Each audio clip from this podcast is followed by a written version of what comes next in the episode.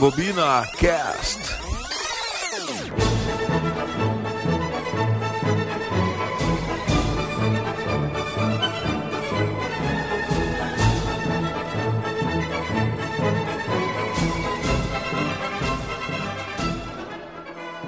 Tá certo, pessoal. Rebobina Cast no ar, edição número 6. Que maravilha, sexta edição já do Rebobina. Esse programa que só vai pra frente. RebobinaCast você escuta no soundcloud.com barra RebobinaCast e também no aplicativo Spotify. Você procura ali o RebobinaCast, acessa nosso canal e ouve o seu, seu programa favorito, Rebobina, seu podcast de cinema. Você acompanha as novidades do Rebobina pela nossa página no Facebook, www.facebook.com barra RebobinaCast. Ali também você fica por dentro das novidades do mundo do cinema, uh, várias curiosidades também. Tudo na nossa página. E também os bastidores do Rebobina no nosso Instagram, o RebobinaCast. Para enviar sua dúvida, sua sugestão de pauta, sua crítica, seu elogio, nós temos o nosso e-mail, rebobinacast.gmail.com. Mais um programa começando, a sexta edição.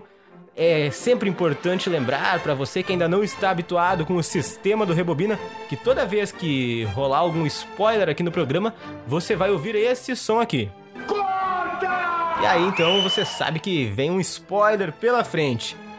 Ah, hoje aqui nosso time de Rebobiners, como diz Macari, está mais uma vez desfalcado por Rodrigo Seco. Você sente a falta daquela voz poderosa do Seco, mas temos aqui presente ele sempre, Alexandre Macari, nosso cinéfilo. Fala, Macari.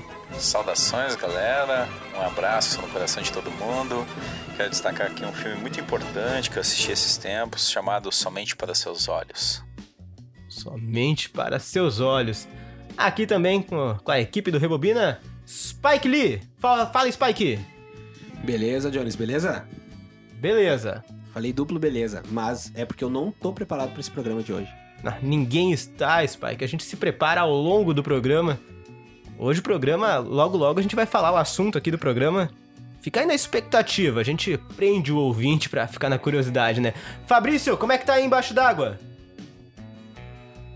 Tudo bem, Jonas. Respirando com tranquilidade. É muito bom estar aqui novamente. Vamos lá. Vamos lá, grande Aquaman. Como o Seco não veio e também como os ouvintes amaram a participação dele, a gente resolveu chamar de novo o Christian aqui para participar do Rebobina, substituindo o Seco de novo hoje. O Christian que estranhamente chegou de banho tomado aqui, cheiroso. Fala, Christian! Boa noite, pessoal, tudo bem? Estamos é, aqui de volta, agradeço né, as, aos pedidos né, para retornar, foi muito legal né, a última participação. Então, estamos aí de novo, né? Vamos, vamos discutir mais uma vez o cinema aí e vamos fazer uma experiência bacana hoje. Obrigado por participar mais uma vez, Christian. Esse cabelinho molhado, cheirinho de shampoo. Não aconteceu alguma coisa, Christian? Nada Não, especial? Só a saída do trabalho mesmo. Ah, isso é importante, né?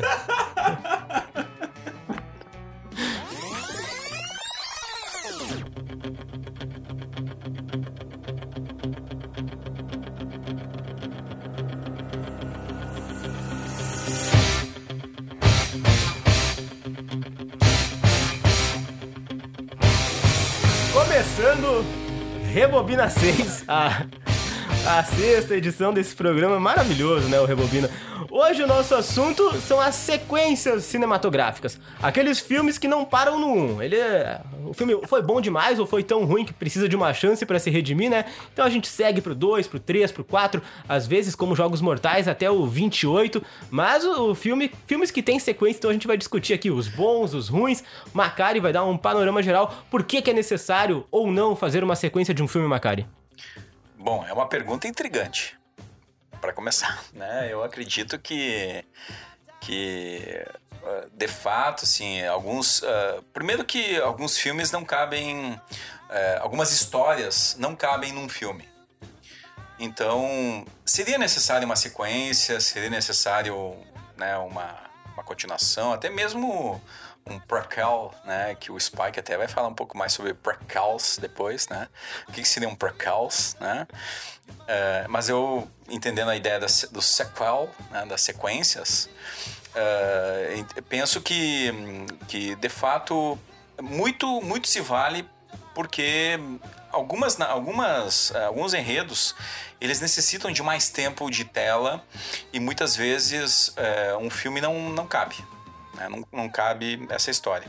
Mas eu quero só trazer um, um, um certo, uma certa retomada histórica aqui para o público é, ficar inteirado que esse fenômeno de sequências, eu diria um fenômeno porque hoje parece que qualquer filme tem uma sequência. É, não sei se é uma impressão minha ou se é uma impressão de todos. Mas esse fenômeno, ele é um fenômeno cinematográfico da sua origem, enquanto narrativa. É, o primeiro filme é, que se quer uma espécie de seriado cinematográfico se chamou Nick Carter, é, Le Roi des Détectives. É um filme francês de 1908 e foi dividido em vários, vários, vários episódios e que também tinham como interesse por parte daqueles que iam ao cinema uh, ou por parte daqueles que vendiam o cinema naquela época criar um tipo de cultura cinematográfica às pessoas. Então, é, não bastava a pessoa assistir apenas ao primeiro episódio daquela série feita para o cinema, e sim olhar ela por completo, no caso, cinco episódios. Então a pessoa teria que, em uma semana, por exemplo, ou num mês, acompanhar é, todos os filmes para ter isso. Isso fez parte dessa cultura de criação dessa, dessa é, necessidade né, de, de, de, fazer com que as pessoas é, tivessem maior contato com, é, com as projeções cinematográficas. É, nós temos na década de 10 uma série de filmes importantes é, no cinema alemão, um que, que, é, que é famoso chama Der Blau Diamond, né? Até o Fabrício, um exímio falante do alemão, pode falar um pouco a pronúncia um pouco melhor, dirigido por Viggo Larsen, que na verdade é uma história que é, traz uma série baseada em Sherlock Holmes. Então, o cinema alemão da década de 10 já se inspirava na literatura do Sherlock Holmes para fazer representações daquelas histórias e uma espécie também de sequência cinematográfica na década de 10. Outro ponto, mas o que se tornou mais famoso mesmo nessas origens do, de filmes seriados, e no caso de sequências, na verdade, mais do que filmes seriados, é uh, os filmes dirigidos pelo Liu, uh, perdão, Louis Fulad, né? Não sei se o Fabrício sabe pronunciar melhor, Louis Fulad, né? que uh, são duas séries muito famosas chamadas Fantomas, a primeira, uh, o Fantoma, né? Dirige, um seriado de cinco episódios entre 1913 e 1914, e o outro que esse sim eu tive a oportunidade de ver justamente porque Uh, tem uh, saiu recentemente uma, uma, uma, uma versão em, em DVD plena, assim, muito ótima, chamada Le Vampire, do mesmo diretor e lançada em 19, entre 1915 e 1916, esses filmes que fizeram uma revolução, de certa forma, nessa forma né, de ir ao cinema com uma experiência seriada. E hoje eu percebo que boa, claro, que muitos outros filmes foram lançados uh, depois dessa época do cinema silencioso ou cinema mudo, uh, e, mas é uma experiência que a gente vê que quem vê o primeiro filme da, de uma série quer ver o segundo, principalmente se teve um ótimo, uma ótima recepção inicial. Mas mesmo aqueles que não tiveram uma ótima recepção no primeiro filme, é, ficam curiosos, pelo menos, para ver como se desdobra a série. Né? Então, é, esse fenômeno de sequências ele remonta às origens do cinema, enquanto arte e também enquanto indústria. Então, acho que é, que é um ponto inicial assim da discussão, né? que vai além da nossa predileção por certos filmes. Tá certo, muito bonito. Spike já achou aí o que é Procrawl no, no Google? Já, já achei, tá aqui na ponta da língua aqui, não, não perdi tempo.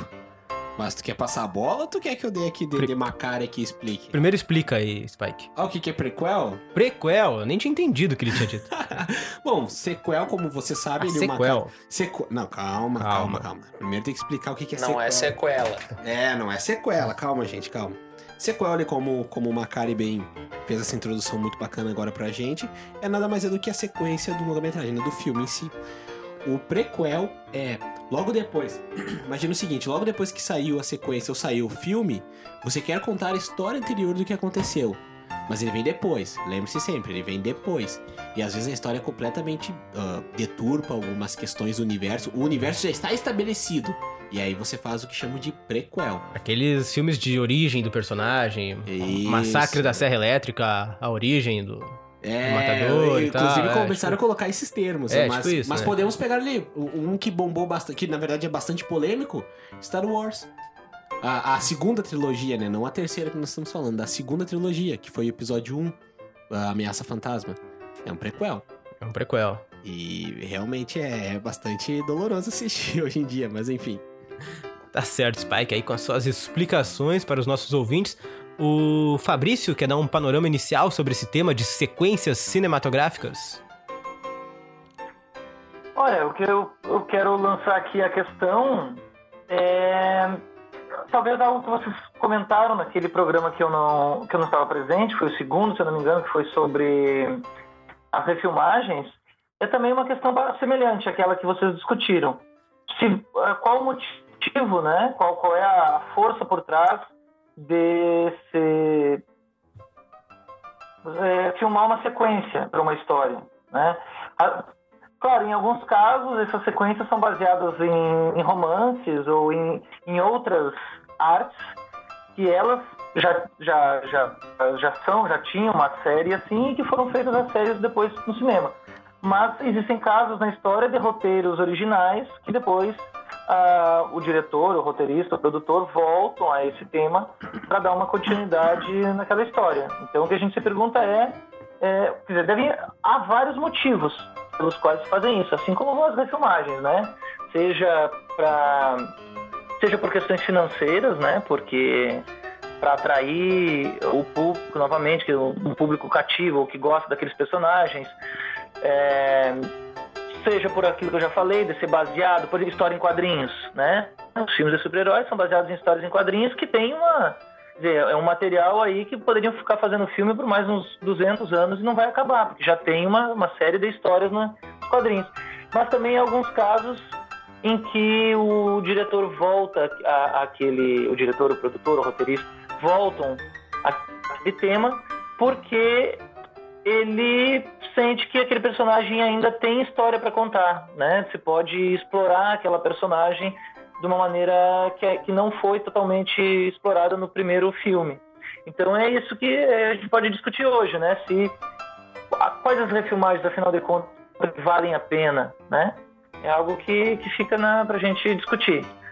Não sei se já quer que eu fale de algum filme agora, vamos deixar terminar, vamos ver o que o pessoal tem para falar primeiro e depois a gente começa indicando alguns, né? Acho que segura um pouquinho, então, Fabrício, vamos ouvir op- a opinião do Christian aqui.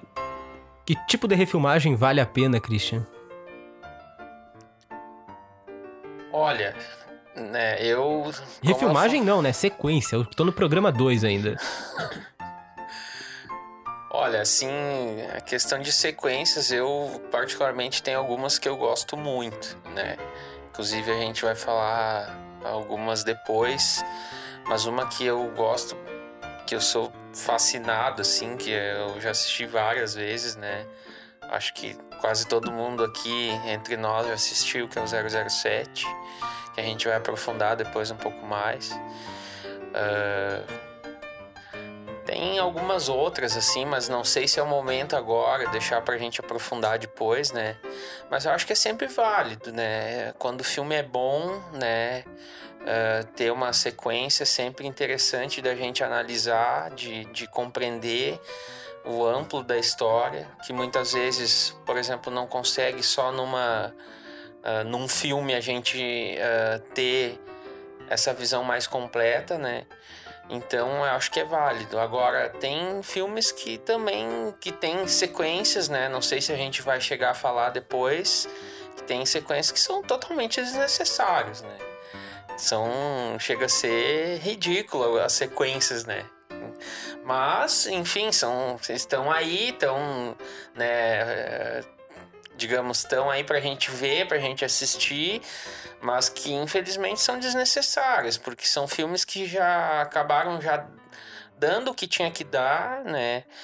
Onde uma história que muitas vezes já se completou, talvez no primeiro, no segundo filme, né? E aí eu vou até dar um exemplo aqui, tipo uh, Velozes e Furiosos, né? Uh, eu tenho problema com essa sequência. E, enfim, mas tem gente que gosta, que acompanha, que espera, que vai no cinema, né? E é válido, né? É válido, mas enfim, eu acho que esse tipo de sequência muitas vezes já se, se esgota num primeiro, num segundo filme. Em compensação, outros, né?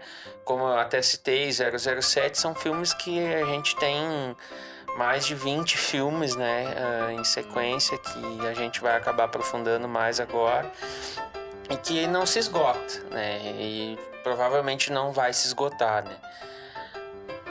Acredito que seria mais ou menos isso aí. É, isso aí. Eu concordo com o Christian que tem sequências que são exclusivamente pra fazer dinheiro, né? Porque a, a, a franquia começa a fazer sucesso ali, o filme cai nas graças do público. E, pô, perdeu a oportunidade de dar uma sequência nisso, lotar as salas de cinema, vender um monte. Então, é, aí a sequência, talvez o roteiro seja feito somente mesmo pensando na, na, na lucratividade. Grande Spike Lee, cara. Eu, eu adoro esse homem. Fazendo stories aqui, nosso Instagrammer, como diria Macari. Mas, voltando ao, ao assunto das sequências, eu acredito que é uma. é algo que que cativa o público a, a essa ideia da, da história continuar, né? Não, não acabar ali. Ter, ter um... Tanto é que hoje em dia as séries fazem um enorme sucesso, né? As plataformas de streaming aí apostando fortemente em séries também.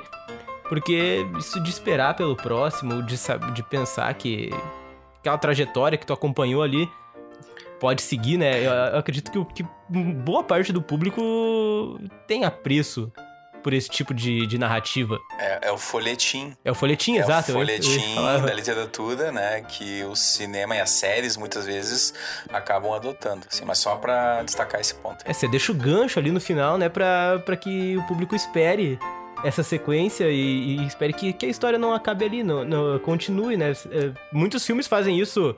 Uh, por exemplo, uh, a cena pós-crédito da Marvel, por exemplo, é algo que, que deixa ali, né, quicando pra, pra tu esperar essa sequência. Uh, outros filmes também já, já fizeram isso, já, já colocando filmes aqui na roda. Uh, por exemplo, o Shrek, cara. O, o Shrek 2, que termina com ele tendo o, os Shreks pequenininhos ali, os, os bebezinhos Shreks. E aí tu espera, ah, cara, eu queria ver uma história com, com esses novos personagens, né? Com, com, com, com, novos Shrekinhos e, e coisa e tal. Então são filmes que te preparam já pra sequência, porque ele tá dando certo, ele tá dando lucro, tá, tá rendendo. Então por que no filme tu não deixar essa possibilidade em aberto já no final, pensando o teu roteiro pra uma, uma possível continuação disso? Não sei o que vocês acham. Como eu falei, tipo, o que me incomoda, por exemplo, na sequência do, do Velozes e Furiosos, né? Uh, já que eu citei anteriormente, é, por exemplo, assim, um filme passa lá nos Estados Unidos, o outro em Tóquio, o outro no Rio. Aí daqui a pouco vai sair, eu acho que deve estar tá no oitavo, nono filme, não, não tenho nem ideia, porque eu olhei acho que até o terceiro e, e desisti. Uh, mas vai sair um Moscou, um Afeganistão, um Iraque daqui a pouco, porque, tipo, já, já acabou, sabe? Tipo, um dos personagens, né, o ator, o Paul Walker, faleceu e eles estão insistindo numa coisa que infelizmente, tipo, já acabou, é fim, sabe? Tipo, vamos partir para outra, entendeu? E em compensação, tem outros filmes que a gente gostaria, né, de ter uma sequência que infelizmente a gente não tem, né? E poderia citar vários aqui, né? Mas uh, volta a citar outro exemplo, por exemplo, De Volta para o Futuro, é um filme genial, né? Que a gente tem três filmes ali dos anos 80, filmes que a gente assistia na sessão da tarde em casa quando era a criança, adolescente, o Macário, quando já era um jovem adolescente, né? Mas nesse sentido, né? Então, esse tipo de coisa assim, ó, que a gente poderia, bah, de repente poderia ter um quarto filme, ou vai sair uma refilmagem, né? Como o Fabrício colocou, é válido. Agora, coisas que a gente já vê que não tem mais, assim, que já tá só no ramo mercadológico já, já excede, entendeu? Por isso que eu acho desnecessário, né? Tem que saber a hora de parar, né, Cristiano?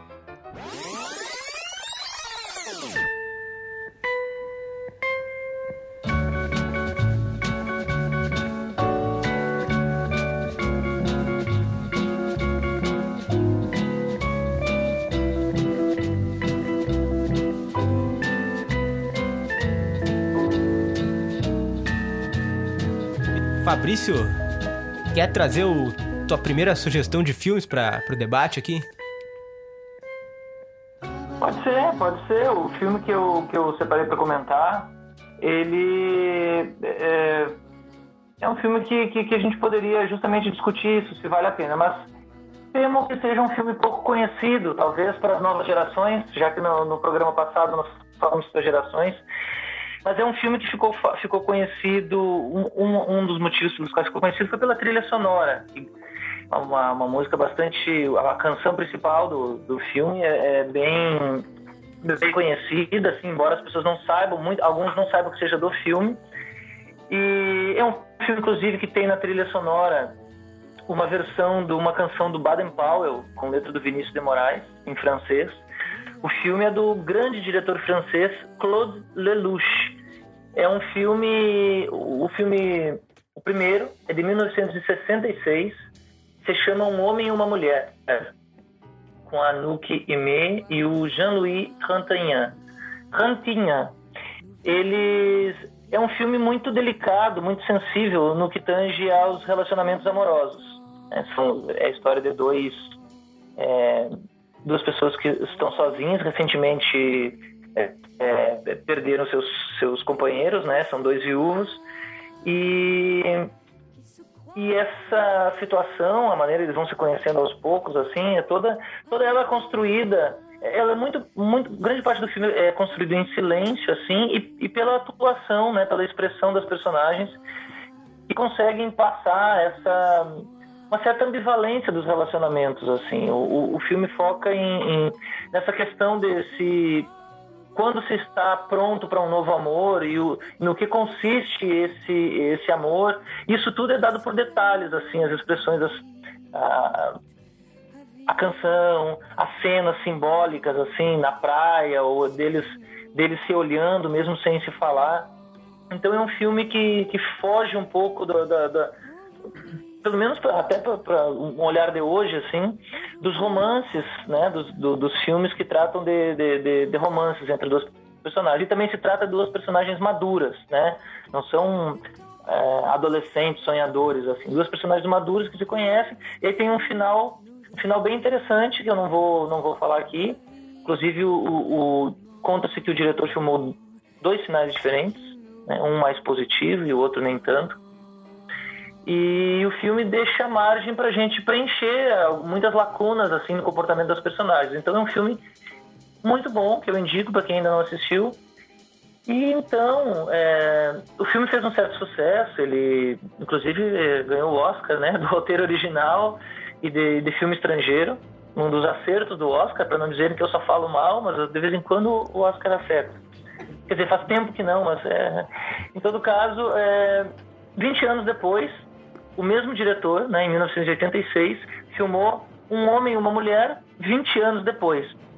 E aí, então, aí entra nessa questão até polêmica de se não seria melhor ter deixado a gente ficar imaginando o que aconteceu dos personagens depois desse tempo.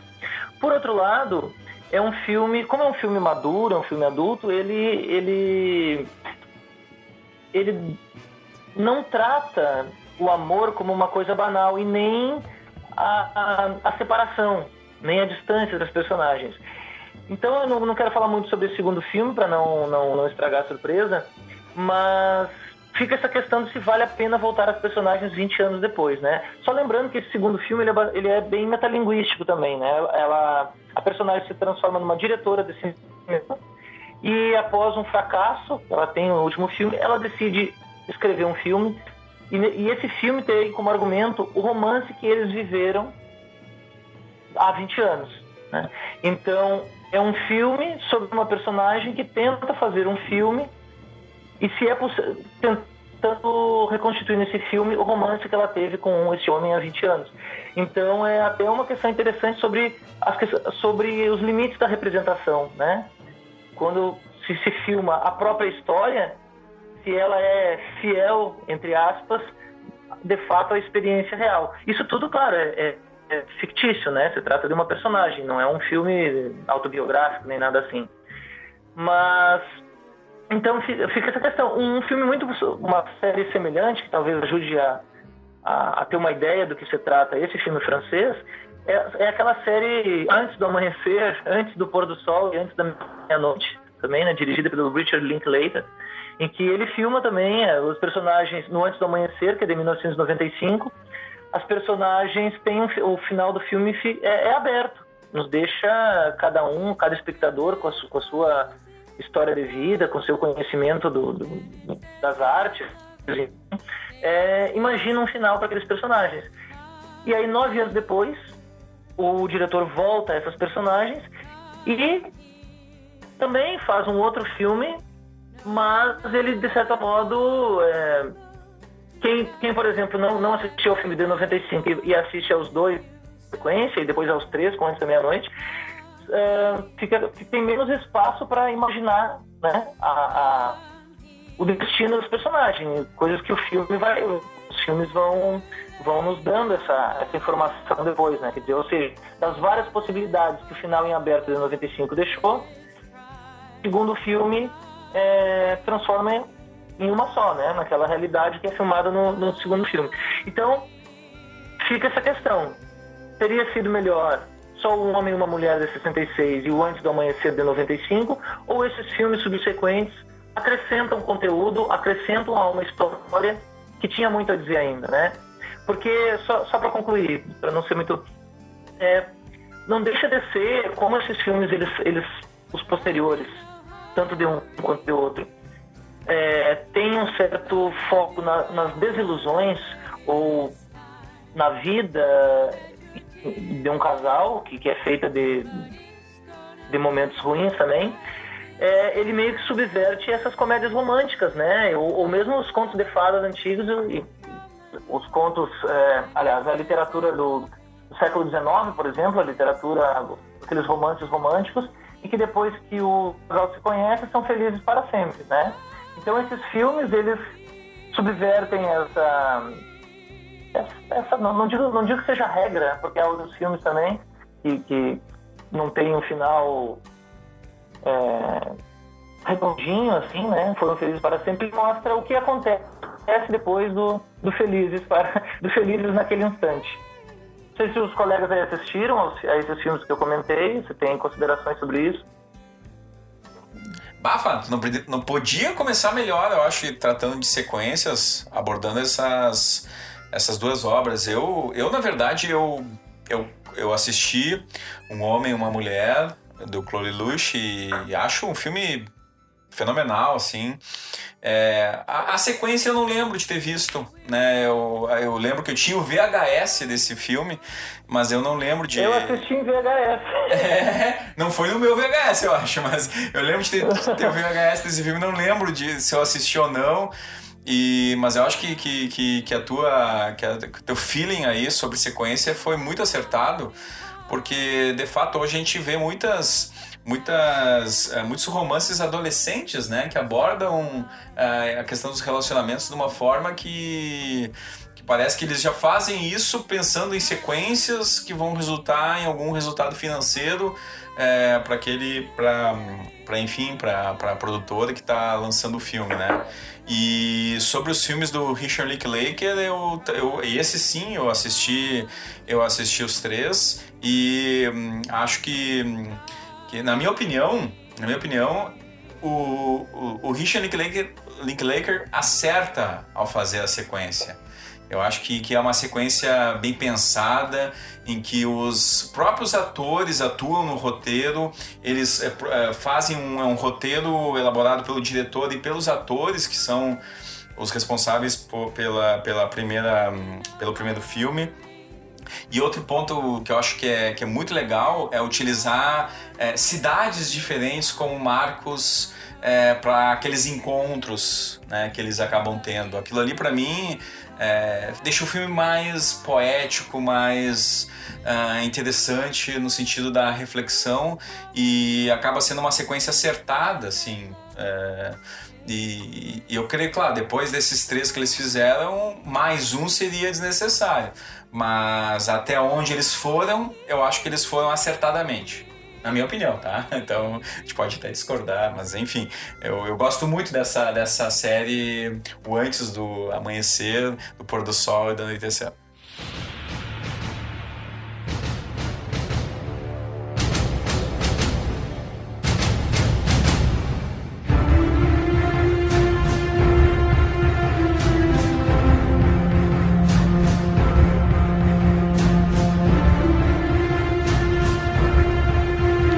Certo. Então, uh, lembrando nossos ouvintes que nossa grife já, nossa coleção já consta a camiseta O Oscar não é uma premiação séria, a frase icônica do, do Fabrício, você pode conferir lá no rebobinashop.com.br. Ah, mentira, né, pessoal?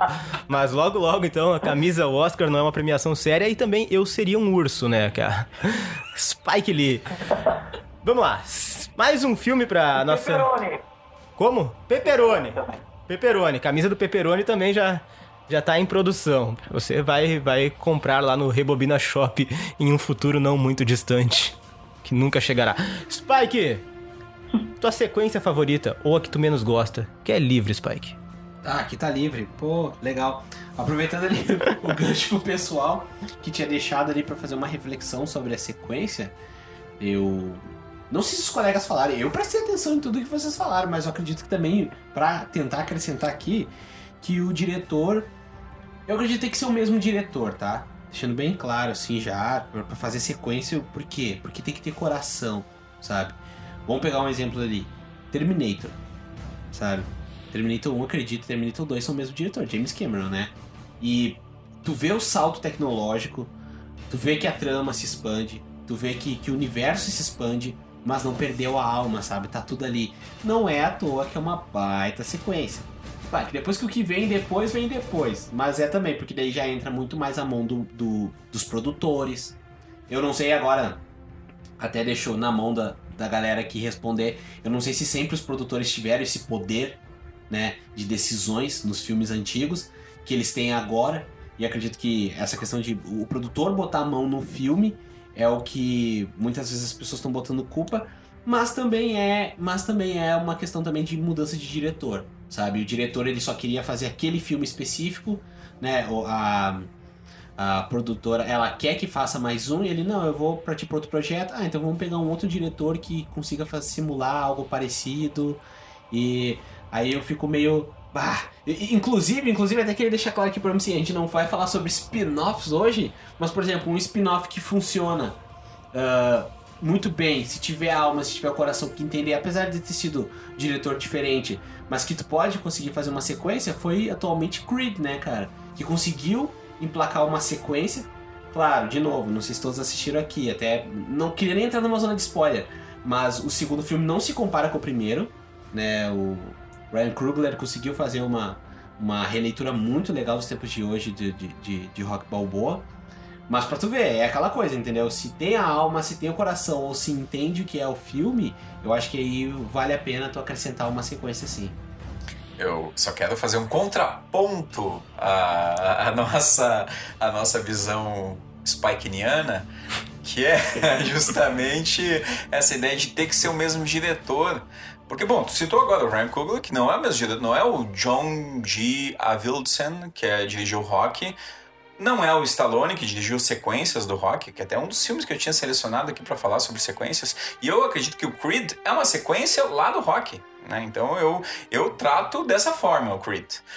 E Mas eu quero só colocar, e lembrando também de um outro episódio aqui do Rebobina, em que se falou do Matrix, né? Eu lembro que a Cris destacou das irmãs Wachowski, que eu via os irmãos Wachowski, que são os mesmos diretores da sequência Matrix. E é como o coração deixa de bater. Né? Porque no primeiro filme, no primeiro filme, o filme pulsa, ele tem aquele final em aberto que permite uma série de divagações. No segundo já trata de um outro ponto e no terceiro, enfim, quem viu no cinema, que foi o meu caso, né, eu saí do cinema assim roubado. Né? Foi um roubo, só não pedi o dinheiro de volta porque né, acho que não estava no direito do consumidor ali na época, mas é o caso, é o tipo de caso de filme sequência que tu tem que ficar revoltado e cobrar. Talvez daqui a 30 anos, quando o pessoal estiver ouvindo esse podcast, né? uh, esses, essa sequência seja uma clássica, uma sequência clássica. Né? Mas eu, sinceramente, é, no meu tempo de fala e no tempo que eu assisti, não é. Não é e é revoltante né? o que os irmãos ou irmãs Wachowski fizeram. Tá certo. O, nosso convidado também pode falar, né, Christian? Fala um pouco sobre as sequências aí que tu mais ou menos gosta, tuas, tuas, opiniões sobre essas sequências, porque a gente tem que explorar também. O Christian faz o favor de vir aqui até o Rebobina, ser nosso convidado especial do dia e ninguém deixa ele falar, né, Christian? Vai lá. Não, não é bem assim. É... O pessoal tem bastante experiência, né? E é sempre bom a gente aprender também, né? Com o Macari, com o Fabrício aí, lá do seu aquário, né? Uh, então, como eu já falei antes, né, uma sequência que eu odiei é Velozes e Furiosos, né, acho péssimo, mas já citei isso. E volto a falar, por exemplo, de uma sequência que eu curti pra caramba, assim, quando era uh, adolescente, que é o De Volta para o Futuro, né, que eu acho que é um filme clássico de sessão da tarde, né, acho que quem de nós aqui nunca assistiu, né? Uma cara, digamos, no auge da sua juventude, adolescência, juventude ali, né? É Na transição da, da puberdade para a juventude. Fabrício também, acho que é desse período, né, Fabrício? Então.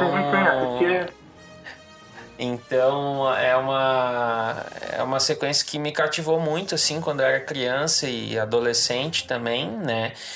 E a sequência também, acho que mais clássica, assim, uh, que eu até já falei uh, diversas vezes em alguns grupos de, de cinema que eu participo e enfim, é sobre o 007, né? Eu acho que é a sequência, assim, né, de espionagem a mais clássica que a gente tem, né, na, na história do cinema e enfim... E até como o Spike falou, não é o mesmo diretor, são 24 filmes até hoje, né? Não tem como ser o mesmo diretor nem o mesmo ator em todos os filmes. Mas são filmes de extrema qualidade, assim, né? É, são filmes muito bons. Né? Eu curto o gênero de, de ação, espionagem, assim, então são filmes que, que eu quando lançam no cinema, eu, eu, procuro, tipo, ir olhar no cinema, né? Eu fico ansioso, eu, eu, eu acho que é a mesma coisa para quem é fã de Star Wars, assim. Eu sou fã de 007. Eu, eu procuro ir no cinema, eu procuro ler as revistas sobre o que estão falando, né? Então eu, eu curto pra caramba, assim, né? E para mim o melhor filme até, a gente entrou numa divergência, uma Macari, né? Ah, esses dias, né? Uh, sobre qual o melhor filme do 007. E eu, para mim, é 007 a serviço do secreto de Sua Majestade, que o Macari odiou. Né? Diz que é o pior filme, mas enfim, respeito a opinião dele, né? E acho, na minha opinião, um dos melhores filmes da sequência. Em segundo lugar, eu coloco o Thunderball, que é o contra 007 contra a chantagem atômica. E em terceiro lugar, eu coloco o 007, né, O Espião que Me Amava. Acho um filme fantástico do, do James Bond, assim, de uma qualidade extrema. Como são 24 filmes, né, não posso me alongar aqui e falar sobre todos, mas uh, os, os, filmes mais atuais com o Daniel Craig também são muito bons. Eu, para mim, o melhor deles é o Cassino Royale, né? Que é sensacional aquelas cenas de, de ação do jogo de pôquer durante o filme é, do que, que vai acontecer. A gente fica do início ao fim preso no filme né? Então acho que é uma sequência que posteriormente com os filmes que foram lançados após o Cassino Royale que dão uma sequência à história eu acho que foi muito bem feito né? Isso é penso né a minha opinião é, que foi assim mas né? O Macari de repente pode concordar, discordar, né? Mas uh, são coisas, opiniões pessoais e até vou passar a palavra para ele, porque ele está ansioso aqui querendo falar. Então, fala aí, Macari. É, o mais importante que concordar ou discordar é que a gente adora 007. E a gente assiste todos os filmes. Então, a partir disso, a nossa reflexão, a discussão é o que torna o cinema transcendental também. Né? Não ficar apenas, ah, gostei, não gostei. Tá, mas por que, que tu não gostou? Por que, que tu gostou? Né?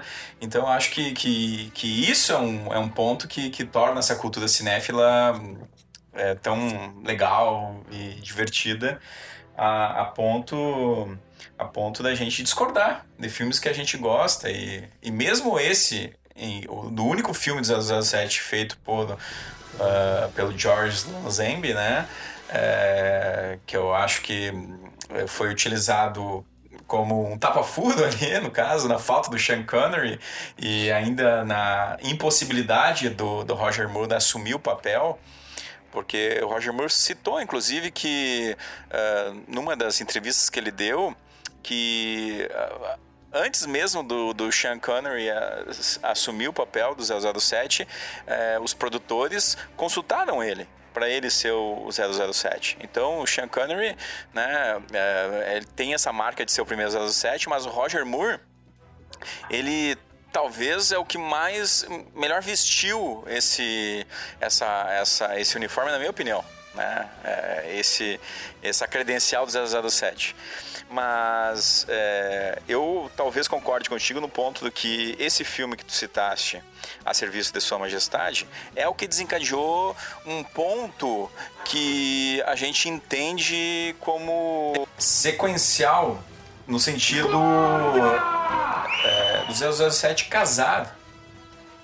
Né? E esse ponto do 007 casar é, e ter o casamento com aquela resolução no, no próprio filme é, vai ser puxado depois em outros filmes, em outras uh, lógicas, que vai até no Cassino Royale, até o Cassino Royale, pensa. Né? Então, como que os, os roteiristas vão construindo essa, essa ideia sequencial?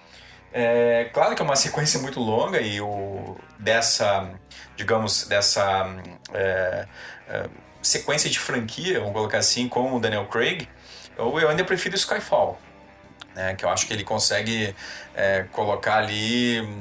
É, ir além do 007, fazer um filme que vai além do 007 com personagens que eram muito coadjuvantes em outros filmes, como o M, no caso a M, né? Uh, e outros personagens ali que no, naquele filme eles têm um papel decisivo e importantíssimo. Então, sobre 007, é isso. A gente vai fazer programas depois sobre 007, porque é, a relação do 007 com a história, ela é decisiva e eu acredito que a própria sequência do 007 seja uma sequência dessa história da Guerra Fria. Então, quando acaba a Guerra Fria, de certa forma, o que que fica? Né? E como trazer esse personagem de novo, né?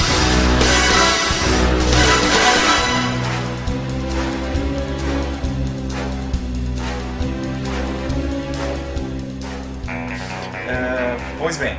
Mas eu tenho outro personagem de Guerra Fria, não sei se posso continuar falando um pouquinho aqui. Vai, vai firme. Que não é a minha sequência de predileção, mas eu creio que é uma predileção, é uma sequência que todos viram.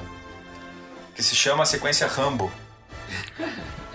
Rambo é uma sequência. É, e eu acho que o Stallone talvez seja o, o senhor das sequências. É, aquele que utilizou dois personagens e fez isso uma forma até rentável para ele. Agora, é, de toda forma, o Rambo é um personagem que está ligado a essa ideia de Guerra Fria, porque o primeiro filme, de 82, é, se passa lá no Vietnã né? E claro, o Vietnã está dentro de um ambiente de Guerra Fria. E hum, o, eu, eu fui investigar um pouquinho sobre o filme depois. E é um filme baseado num livro, né? De 1972, que tem um final diferente do filme. E aí vejam o que, que, o que, que torna a sequência rentável. No livro, o Rambo morre. Ou seja, se ele morresse, se ele morresse na, no primeiro Rambo, teriam que fazer, né, prequels. Rambo, seja, a origem. Boa origem, é, coisa desse tipo, né, Jonas? E ah, no fim, os, os roteiristas solucionaram da seguinte forma: não, o Rambo é preso. Aí, sendo preso, ele vai ter que ser chamado para uma nova missão, que é o que torna o Rambo 2. Então veja que sensacional! O que, que o ambiente do cinema. Por isso que é difícil comparar cinema e literatura muitas vezes. Porque tem várias coisas envolvidas. Desde a questão mercadológica, que nesse caso, claro que está muito presente, mas desde a própria ideia de como construir uma história que vai além daquela, daquele romance que ele foi baseado. E novamente aqui uma narrativa que leva o John Rumble ao Vietnã. E vejam, tem o roteiro do James Cameron, né? Olha aí. Que, é- que foi citado aqui. O Rambo 2, rote- um dos roteiristas é o James Cameron. E por aí vai. O Rambo tem depois o Rambo 3, que é no Afeganistão, que é o Rambo Bomba, né? É o Rambo Bomba, que tem aquela famosa cena dele des- destruindo o. explodindo um helicóptero. que o Rambo vai resgatar justamente lá o Coronel Troutman, que seria o responsável pela morte do Rambo no primeiro, inclusive. né? Então vejam que a história do Rambo tem uma série de reviravoltas entre literatura e cinema.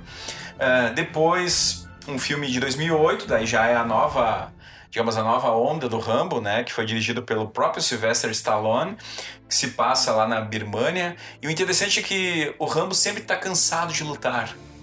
E esse filme, novamente, ele apresenta esse ponto, né? Ele está cansado da luta. Parece meio o personagem Rock em certos filmes, né?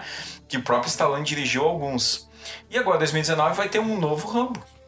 Então, né, o novo Rambo, pelo que eu li lá no Internet Movie Database, o IMDB, se passaria no México. Então, uma luta que tem tudo a ver com uma certa gestão presidencial norte-americana aí, né? Que o Rambo estaria lutando lá no México contra um cartel de drogas mexicano.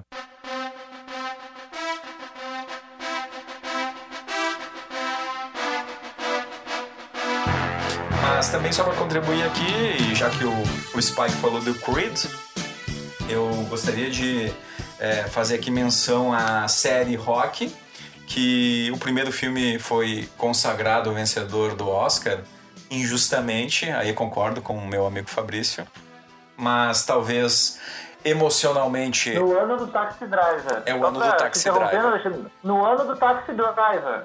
Isso, ótimo, Fabrício, né? No Taxi Driver e de outros grandes filmes, né? O Rambo foi o, o, o, o Rambo, o Rock, né? Foi o vencedor e talvez emocionalmente seja o filme apropriado para ganhar o Oscar naquele ano, já que eh, estávamos falando nos Estados Unidos ferido eh, pelas questões da participação no Vietnã e o Rock traz essa mensagem de um lutador que perde a luta. né? mas perde a luta, mas está lá, ainda vivo, presente, persistente né? e, e presente. E, bom, depois tem o Rock 2, o Rock 3, o Rock 4, todos dirigidos pelo Sylvester Stallone. Eu quero só hum, colocar aqui o Rock 3, que tem aquela música Eye of Tiger, do Survivor, que é uma música marcante, né? E que, hum, é, de certa forma, segura o filme, é, essa sequência, até o Rock 4, que, que é quando começa a degringolar o negócio, né? na luta do, né, contra o Ivan Drago, que é justamente a morte do Apollo Creed, que ocorre no, no, no filme 4, até para quem vai assistir essa hum, sequência do Creed, que é uma sequência, sem dúvida alguma, do rock, é, porque a experiência de acompanhar a sequência do Creed sem ter visto os rock, ela perde. perde no sentido de da referência. O próprio personagem que faz o Creed é o personagem desse que foi o grande rival do rock nos primeiros filmes. E aí tu vai lá despreparado assistir uh, esses filmes, tu vai ter uma experiência incompleta. Então, como eu sou favorável a ter experiências completas do ponto de vista cinematográfico, é importante que os jovens não fiquem apenas nos Creeds, e assim acompanhem todos os rock, inclusive os cinco, que é lamentável, né? Que o rock é um treinador, é um treinador que treina o Tommy Gunn. Tommy Gunn, que era o Tommy Morrison, que era um pugilista de verdade, que resolveu. É, já morreu, inclusive, o, o, esse pugilista, né? E foi campeão mundial do boxe. Ganhou uma luta contra o George Foreman. Ganhou o cinturão. Mas, bom, é, parênteses à parte, o Tommy Gunn, ele é treinado, que é um personagem lamentável, né? Mas ele é treinado pelo Rock, é, e o Rock, né, depois vai fazer o Rock Balboa, que daí sim é uma, é uma retomada legal, nostálgica, emocionante, como até o Spike falou em, em um certo filme, uma certa... Uma certa um certo prequel aqui desse nosso episódio, né? Um episódio anterior do, do Rebobina. Então, o, o, o Rock é uma série que tem altos e baixos, não é dirigido pelo mesmo diretor, mas tem a alma do rock. Olha aí, viu? Do Stallone. E aí, por isso que eu coloco o Creed dentro dessa ideia de sequência, porque o Stallone está presente. Se o Stallone não tivesse presente, talvez se perdesse muito né, do que, que a gente entenderia pelo Creed. Não sei se o Spike concorda com isso. Cara, eu, eu não sei se concordo, mas assim. Rambo, Rambo tem um livro, tá? Rambo tem um livro. É isso. Eu descobri que Rambo tem um livro. E ele morre no final, Spike. Exatamente. Ok, cara. Sem, sem mais considerações, Spike. Não, não, Rambo tem um livro, cara. É isso que eu vou ficar marcado. Essas são minhas considerações. Tô louco pra ler, é sério. Tá louco eu pra tô ler? louco pra chegar em casa e começar a ler. Tão perplexo quanto tu estás, Spike, eu também eu não sabia que Rambo tinha um livro. Viu? Eu vi. Tudo bem, eu fiquei, fiquei ouvindo aqui essa discussões, altos monólogos aqui hoje, no meio de gigantes do cinema, eu eu me sinto até um pouco triste, porque no meio dessas feras aqui, né? Tem muita sequência ainda pra ser. E pouco tempo de programa. A gente vai ter que fazer uma sequência. Pouco, vai ter que. Esse programa vai ter uma sequência. E eu, é, eu, eu, eu faltou preparação aqui, né? Eu me sinto pequenininho aqui perto de, de, desse pessoal gigante, porque eu tive que fundamentar minha fala com o Shrek quando eu. Quando eu. quando, teve minha intervenção aqui, então. Mas, mas ok. Eu mas. ok. Tem livro, inclusive. Tem livro. Mas, seguindo o programa, o Christian. Aproveitar o Christian aqui, que ele é visita, né? Visita tem, tem prioridade, então é mais importante talvez que o Shrek seja o Christian. Uh, mais alguma, Christian? Olha, no peso eu tô quase igual ao Shrek, né? Mas. comparações à parte, vamos lá, né? Tem de sequências assim que a gente poderia falar também. Uh, sei lá, rock. Eu gostei, olhei até o 5. Realmente o 5 é deplorável. Aquela última cena na luta na rua é quase uma batalha campal, assim, um troço muito tosco. Mas enfim. Outra sequência que eu recordei agora, uh, né, uh, que é uma sequência de terror, assim, e bem anos, final dos anos 70, 80, 90 e até hoje, que é a franquia Jason. Que eu acho um clássico, assim. Tem até jogo de videogame agora para Xbox, para PlayStation 4, né? Uh, e Jason, pra mim, assim, quando eu era criança, eu morria de medo. Eu quase fazia xixi na calça. Né? Mas, enfim, hoje a gente olhando com outros olhos, olhos adultos, né? Uh, a gente vê que é uma sequência que, por mais que não tenha uma história fixa, que são sempre histórias, né? Jason 1, Jason 2, Jason ataca Nova York, Jason né, ressuscita, Jason não sei o que. Mas é um filme que eu acho que é, é de se considerar pela longevidade, né? Por ser um gênero tão desprezado, às vezes, um gênero de terror, assim. Uh, pela gente que acompanha cinema, né? A gente às vezes acaba ficando só mais nos filmes mais clássicos, drama, ação, né? E a gente às vezes não toca tanto no terror e Jason é uma sequência que eu cresci assistindo, né? E, e acho uma sequência bem razoável, né? Bom porque bom não é, mas razoável assim. porque bom não é. Né? Porque até tem uma cena que é, acho que é Jason 2000, se não me engano, o nome do filme, que é terrível, né? Uma cena só é terrível, que né? O, que o médico come o coração do Jason e encarna o Jason, né? Então, isso é tosco demais, assim, né? Então, queria deixar esse registro aqui. Não, né? mas Christian, muito bem lembrado, porque eu até me senti mal agora do programa passado, eu gostaria de ter falado sobre algo parecido, que é algo que me tocou bastante. Mas aproveita que já que tem sequência, vamos trazer para o debate o Chuck, né?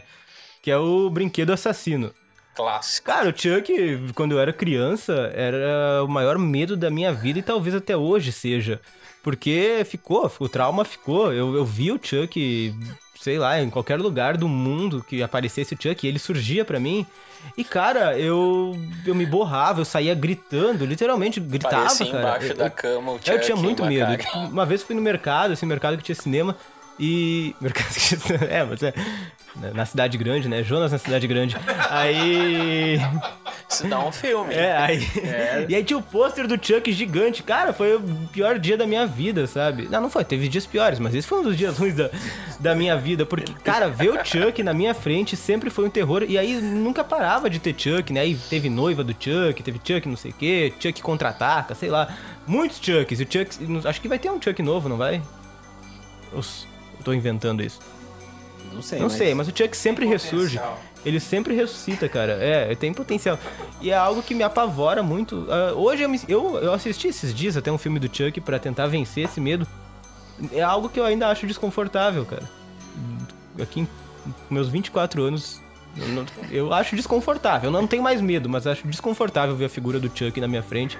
É algo que ficou. Mas vamos sair do terror, porque o tempo tá acabando. A gente, a gente não, não falou aqui, né? Só eu trouxe brevemente. Um gênero que explora muito as sequências são as animações, né? Porque faz muito sucesso. Olha aí, tava demorando. Mas por que tu tá sendo terror, cara? Porque me deu medo, cara. Não, Mas, porque- mas qual o filme que te deu medo desse? O Chuck? o Chuck. Tu não viu Tubarão, cara? Ah, E Tubarão, depois do primeiro do Spielberg, tem uma série de sequências horríveis que tu tem que ver. De tão Eu- ruins que são, são tu vai ruins. ficar com mais medo ainda. Vou assistir. É o medo cinematográfico, eu diria. Né? Mas são sequências.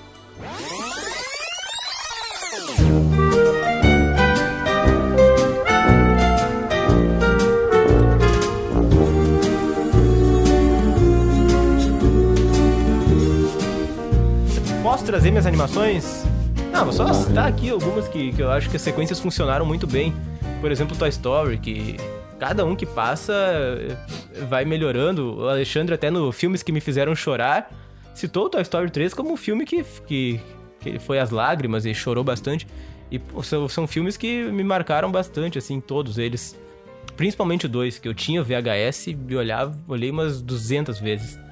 Ah, o Shrek também que eu falei.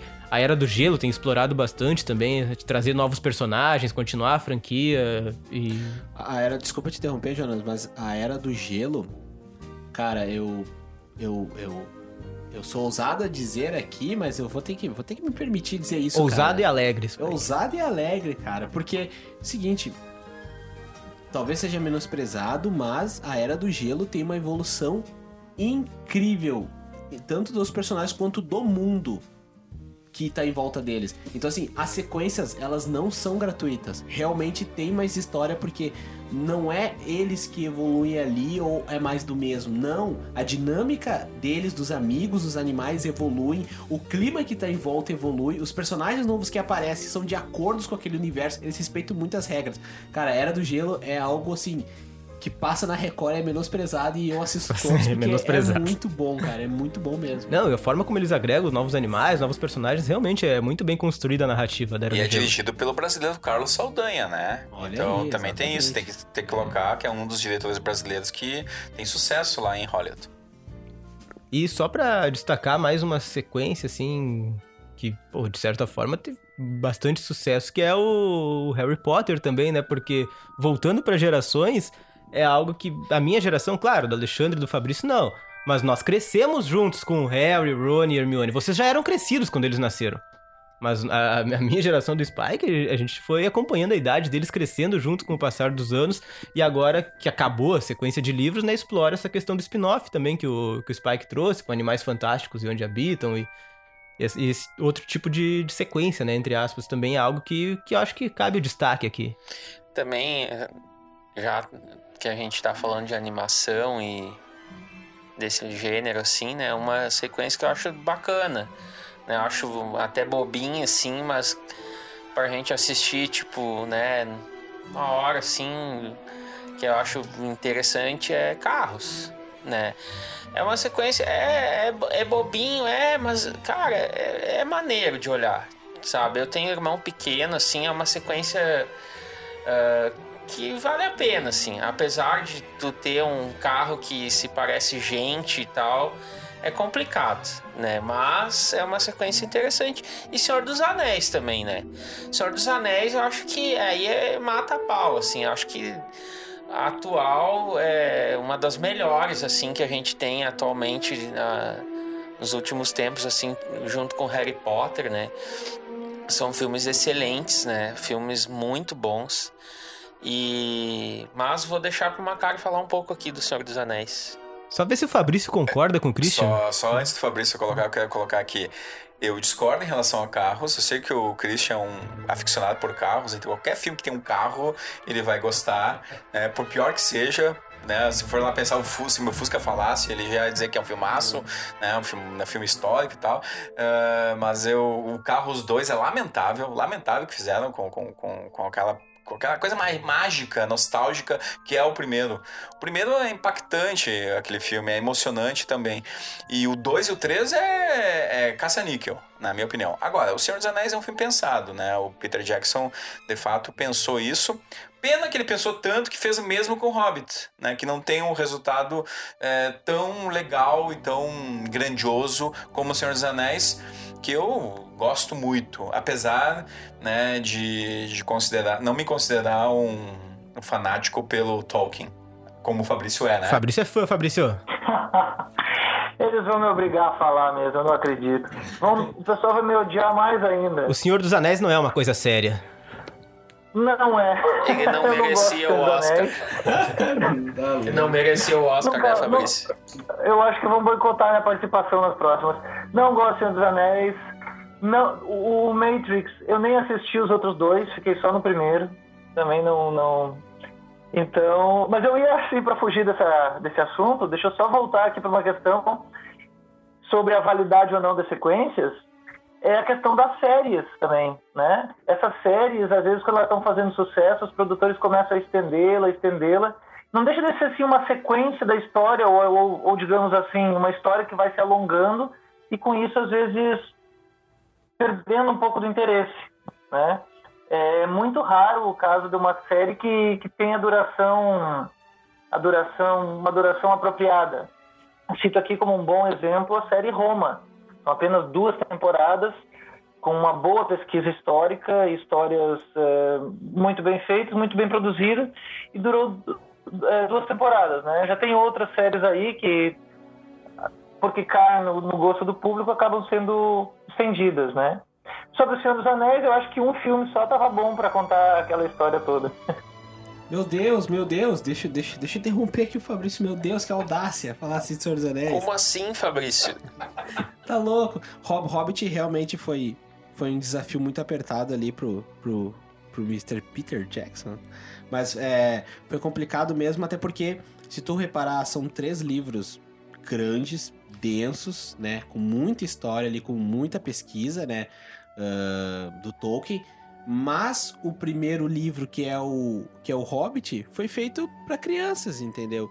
Então realmente, só que eles, só que os produtores, acredito que os produtores, produtores pediram para que se adaptasse para linkar com a seriedade e com a grandiosidade do Senhor dos Anéis. Mas é tudo que o livro não é. sabe? Inclusive até eu agora também posso ser odiado, mas eu prefiro muito mais o livro do Hobbit do que o Senhor dos Anéis. Mas enfim. Então, pegando o trecho ali que o colega tinha comentado, eu ia comentar sobre Roma. Que Roma... Uh, muitas pessoas gostam, muitas pessoas sentem saudade, Fabrício. Tu não tá sozinho. Só que é o seguinte, era muito caro pra HBO. Era muito caro. Foi uma mega produção, quase que megalomaníaca. Tanto que os caras produziram a própria moeda de verdade dentro do set. Então, foi muita pesquisa, foi uh, só que a HBO era o primeiro projeto dela grandioso. Tanto que depois ela largou todas as fichas delas no, no nosso histórico aí que tá pra reestrear de novo agora a última Game of temporada, Thrones. Game of Thrones. Então tu não tá sozinho, Fabrício. Todo mundo sente saudade de Roma. Tu não tá sozinho mesmo, Fá. E eu visitei, eu visitei os estúdios da Tinititá, que tem lá é, justamente é, espaços do seriado Roma, tanto o espaço da parte é, senatorial, a parte mais é, importante, que passa várias vezes na série, quanto a parte é, do submundo. E, de fato, eu acho que manter uma série como aquela, com qualidade, com uma história boa, claro que baseado na, na antiguidade romana, é, é um desafio muito grande. Uma pena que, que, que eles é, pensaram só é, no prejuízo que poderiam ter, né? E não é, em manter a qualidade que eles estavam tendo é, naquela série. Então, claro, né, a gente fica com essa imagem positiva. Não sa- nunca saberemos se no futuro a série degringolaria para um outro caminho, mas é, bom, eu a gente pode rever a série toda sempre que quiser, né?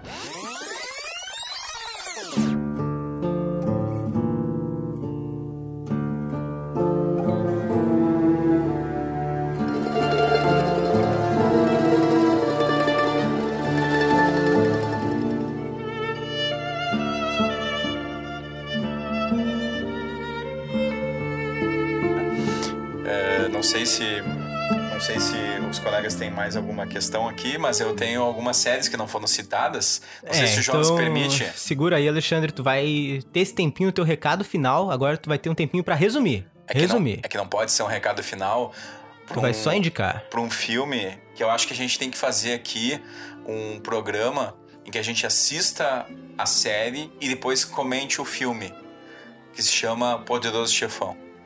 Aí, aí merece. Pegou pesado. Um clássico. Porque esse não tem, eu acho que É, eu acho que não. O pessoal até pode discutir a questão do 3, que eu revi eh, no final do ano e, e mudei muito a minha percepção do filme.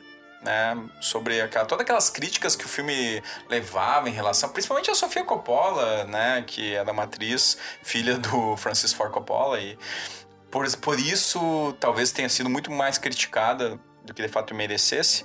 Ah, e eu acho que, que, que o Poderoso Chefão 3 fecha brilhantemente uma série num filme que, claro, é, de certa forma a crítica coloca a, glamour, a glamorização da máfia, que é uma outra discussão que a gente pode também fazer, mas acho que merece, não sei se o Fabrício concorda, um programa especial para falar sobre o Poderoso Chefão do Francis Ford. Fabrício. Claro, concordo. Sim, sim, também acho. É uma, eu não podia encerrar o programa sem, sem pelo menos lembrar, né, de- dessas, dessas boas sequências, assim, principalmente o 2, né, que tá aí entre... São poucos os filmes que, que geram sequências que, pelo menos, do mesmo nível, assim, como é o caso do, do Poderoso Chefão. E eu acho que a gente pode pensar nisso num programa exclusivo sobre o... Ou sobre o Co- Coppola, né, ou sobre o Poderoso Chefão. Certo. Eu também, tá, antes do, do Jonas me cortar, que eu sei que ele tá louquinho pra me cortar. Ele tá, fe... ele tá assim, né? Corta o microfone dele, Spike, né? Não Deixa vai ele ter recado final hoje pro Macari. Mas assim, é, o... eu vou deixar um filme pro recado final, tá? Mas eu quero também destacar o Planeta dos Macacos, a série pro cinema, é, que tem duas séries, na verdade. Uma primeira, que é a que eu gosto mais, E pode ganhar um programa também. Que pode ganhar um programa, o Planeta dos Macacos, né, como um todo, porque tu tem a primeira série lá que começa em 68, dirigido pelo Francis J. Schaffner, que é um filmaço, que é um dos melhores filmes de ficção que eu vi na, na vida, e depois tem o filme de 70, 70, 70 é o De Volta para o Planeta dos Macacos, 71 é o Fuga do Planeta dos Macacos, 72 é a Conquista do Planeta dos Macacos, 73 é a Batalha dos Planetas dos Macacos. Depois tu tem lá a versão do Tim Burton, que é um interregno, Vamos colocar assim. E agora a nova, a nova sequência que se criou, que é a partir de 2011, com a origem do Planeta dos Macacos, né? O Planeta dos Macacos, a origem. Depois é, o confronto e, mais recentemente, a guerra, né? Então, o Planeta dos Macacos também é uma série bem famosa e, e que rende bons frutos de discussão. Outra série também, antes que, que, o, que o Spike fale um pouquinho também, é, que ele coloca... Que ele tá louco pra falar também, que eu Tomou sei. conta do programa, né, Spike? Agora, agora a gente deu o golpe. Agora aqui não é só alguns países que dão golpe. Aqui no Rebobina também tem golpe. E tá, tá dito. Mas é o Indiana Jones, também que tem uma série, né, pessoal? Que é 1, 2 e 3. É isso aí. Não tem o 4, né? O 4 a gente não coloca quatro. aqui. A gente não coloca o 4 aqui, Fá. Em, em consideração aos personagens do Indiana Jones, né? Porque o 4 é uma coisa meio que o Spielberg resolveu fazer pra hum, satisfazer um fetiche dele. Né? O 4 é um filme fetiche do Spielberg, na minha observação. E, bom, e claro, não vou falar dos filmes dos super-heróis, mas tem uma sequência brasileira, que é o Tropa de Elite 1 e 2, né? O Spike destacou isso em outra oportunidade, em outro programa, né? Mas o Tropa de Elite 1 e 2 também é uma sequência brasileira, né? Enfim, como Brasil, a gente sempre tem que olhar pro nosso chão aqui. Desculpa Dá. me estender, meu, meu hosted. Não, tudo bem, só três questões, né? Tu te vira pra editar depois, te vira pra hospedar e te vira com as críticas dos fãs que reclamam da longa duração. Só três pequenos pontos daí. Então. trilogia. É, uma trilogia de. Uma sequência pra finalizar. É uma sequência pra finalizar pro nosso querido Macari, então ele vai se virar com esses pontos. Fabrício, tuas considerações finais do nosso Rebobina 6 aí direto do aquário. Olha, eu falei demais hoje já, o pessoal vai me odiar porque eu não, não gosto do Senhor dos Anéis. Mas lembrando então aí que o Alexandre falou das, de filmes nacionais, vamos lembrar do Glauber Rocha, né? Dragão da Maldade contra o Santo Guerreiro, que é de certa forma uma, uma continuação do. uma continuação ou uma revisitação do universo do Deus e o Diabo na Terra do Sol. Tá certo. Obrigado, Fabrício, por mais uma participação aqui no nosso Rebobina Cast. O Spike tá bastante feliz aqui pra se despedir dos nossos ouvintes. Fala, Spike. É isso aí, pessoal. Eu fiquei só fazendo aqui os contrapontos. Aprendi muito bem que sequência não é bem assim, mas que tem que ter coração e tem que entender muito bem o universo que tá inserido. Olha aí que legal. E de novo, Rambo tem um livro. Olha aí. Olha aí que legal. Spike, o que vai ter pra janta hoje? Ah, complicado. Acho que não vai ter nada. Não pedi nada. Complicado, né? Complicado é a, a bordão. co- cozinha é sempre complicado, né? Isso aí. Tá, a Macari, não sei se vou te dar esse espaço, mas tudo bem. 30 segundos, considerações finais. 30 segundos, então falando rapidamente aqui, algumas sequências que não foram citadas. Alien, por exemplo, é uma sequência que não foi citada. Né? Os filmes são bem irregulares, mas enfim, é uma sequência que não foi citada. Outro filme que não foi citado, falando mais devagar então, né? E dando um destaque importante, o Guerra nas Estrelas e também Jornada nas Estrelas tem filmes em sequência que não foram citados, que não foram debatidos aqui, mas que podem gerar programas imensos. Agradeço a paciência, agradeço o carinho. Um abraço no coração de todos. Um abraço. E todas. Um abraço, Macari. Christian, meu querido, gostou de participar de mais um Rebobina? Olha, uma satisfação novamente estar aqui com vocês, né? Falando sobre cinema, sobre sequências, né? É muito interessante participar aqui. Tô sempre à disposição a hora que, que quiserem, né? Me chamem, vou vir com o maior carinho, com o maior prazer, né? Um abraço pro nosso amigo Fabrício lá no seu aquário. Né, Alexandre, muito obrigado pela, né, pelo convite, Spike, Jonas. Agradeço mais essa oportunidade e deixo um abraço para os amantes do cinema aí do Rebobina Cast. Deixa um recado pro teu amigo Seco, já que tu tá tentando dar o golpe, Christian. Seco, aparece aí, Seco. Não falta mais. Eu sei que foi por causa do carnaval, cara. Daí, Christian, é, pra gente foi uma honra receber o Christian nesse programa mais uma vez, porque o público pediu pro Christian voltar, ele voltou ah, feliz aqui com a equipe dos Rebobiners, tão feliz que veio cheiroso, veio de banho tomado. Então, Christian, Show de bola, obrigado. RebobinaCast vai ficando por aqui. Você ouve nossos programas no soundcloud.com barra RebobinaCast, também no aplicativo do Spotify, só procurar o RebobinaCast. Os bastidores do programa e novidades do mundo do cinema nas nossas redes sociais. Instagram, arroba RebobinaCast e também no facebook.com barra RebobinaCast. Críticas, sugestões, dúvidas, recados, qualquer coisa no nosso e-mail, o rebobinacast.gmail.com. Esse programa fica por aqui, a gente volta semana que vem. Ele só dá certo porque, como diz o Spike, tem alma, né, Spike? Tem coração. Isso aqui é feito com muito amor, como uma boa sequência deve ser feita. Até mais, pessoal, a gente volta na semana que vem. Veja Não diga que a canção está perdida. Tenha fé em Deus, tenha fé na vida.